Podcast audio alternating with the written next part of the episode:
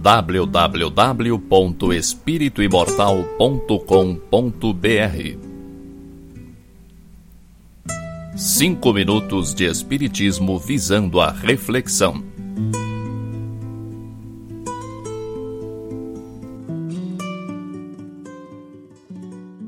A maior parte da cristandade tem Jesus como Salvador. Entendem que Jesus morreu crucificado para pagar os nossos pecados como se fosse possível que os erros cometidos por um fossem resgatados por outro. Cada um colhe aquilo que plantou, e ninguém, por melhor que seja, pode reajustar o que nós desajustamos. Seria muito injusto se Jesus quitasse as dívidas de todos. Cada um tem a conta de um tamanho diferente. Uns devem mais, outros devem menos. Uns se comportaram direitinho, outros aprontaram muito. Não seria nada equitativo se um salvador externo pagasse tudo por todos indistintamente. É uma visão muito infantil. O fato é que Jesus não salva ninguém. Jesus não pode salvar ninguém. Só é salvo quem quer, e isso é uma atitude individual, íntima, de si para consigo. É comum ouvirmos pessoas dizerem que estão pagando por erros passados, que estão quitando seu karma, que estão resgatando dívidas, muitos espíritas ainda acreditam em castigo divino. A primeira pergunta do primeiro livro espírita fala de Deus, e ainda há muitos que pensam que Deus castiga. A lei de causa e efeito se encarrega de promover oportunidades de reajuste. Ninguém escapa dos resultados de suas ações. Se tiver algum merecimento, pode escolher até certo ponto as condições de reencarne, mas o reajuste terá que acontecer de qualquer jeito. Então se queixam de que a sua prova é muito dura, que o seu fardo é muito pesado, que só pode ser castigo? Não. Na verdade, o que importa mesmo não é o gênero de prova, mas o que se propõe a aprender com ela. Porque tudo é aprendizado. Para quem acredita num Deus soberanamente justo e bom, para quem entendeu o mecanismo das leis que nos regem a vida, é até um contrassenso falar em expiação. Não importa se as características de nossas vidas são expiações ou provas, não interessa em que degrau da escada evolutiva nós estamos. Tudo é oportunidade de aprendizado. Voltamos à matéria para aprendermos o que ainda não tínhamos aprendido. Na escola, quem não aprendeu toda a matéria deve repetir o ano. Em relação à vida, ocorre o mesmo.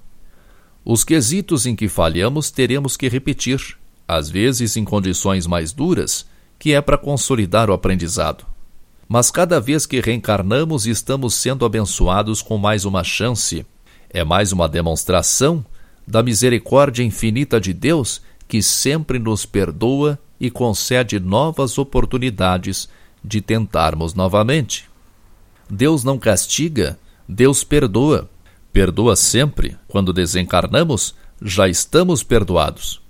O que colhemos não é castigo de Deus, mas fruto de nossas próprias imperfeições e da desarmonia que causamos. Deus nos perdoa e nos deixa livres para tentarmos outra vez. Nós é que temos que nos perdoar, nos comprometer com a reharmonização e nos empenharmos em salvar a nós mesmos, é você quem deve salvar a si mesmo. Jesus mostrou o caminho. Quem deve segui-lo é você. Não há salvação vinda de fora. A salvação deve partir de dentro de você. A isso chamamos reforma íntima. Reforme-se e estará se salvando. Estará se despojando do homem velho para dar lugar ao homem novo. Essa autossalvação tem início com o desenvolvimento da vontade e da razão, vontade firme e forte para fazer o que se sabe comprovadamente que é o certo, razão para distinguir o que é real e o que é quimera, o que é importante e o que é superficial. Quando se fala em autoajuda, no âmbito espírita, nota-se algum preconceito. Mas para salvar a si mesmo, é preciso ajudar a si mesmo. Isso não é autoajuda? Eu acho que é. As religiões em geral esperam por uma aloajuda, uma ajuda vinda de fora. O espírita sabe que deve ajudar a si mesmo, deve autoajudar-se. As religiões em geral esperam uma alo-salvação. Esperam que Jesus a salve.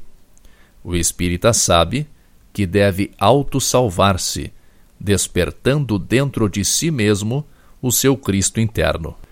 Muita força e paz para você. www.espirituimortal.com.br Cinco minutos de Espiritismo visando a reflexão.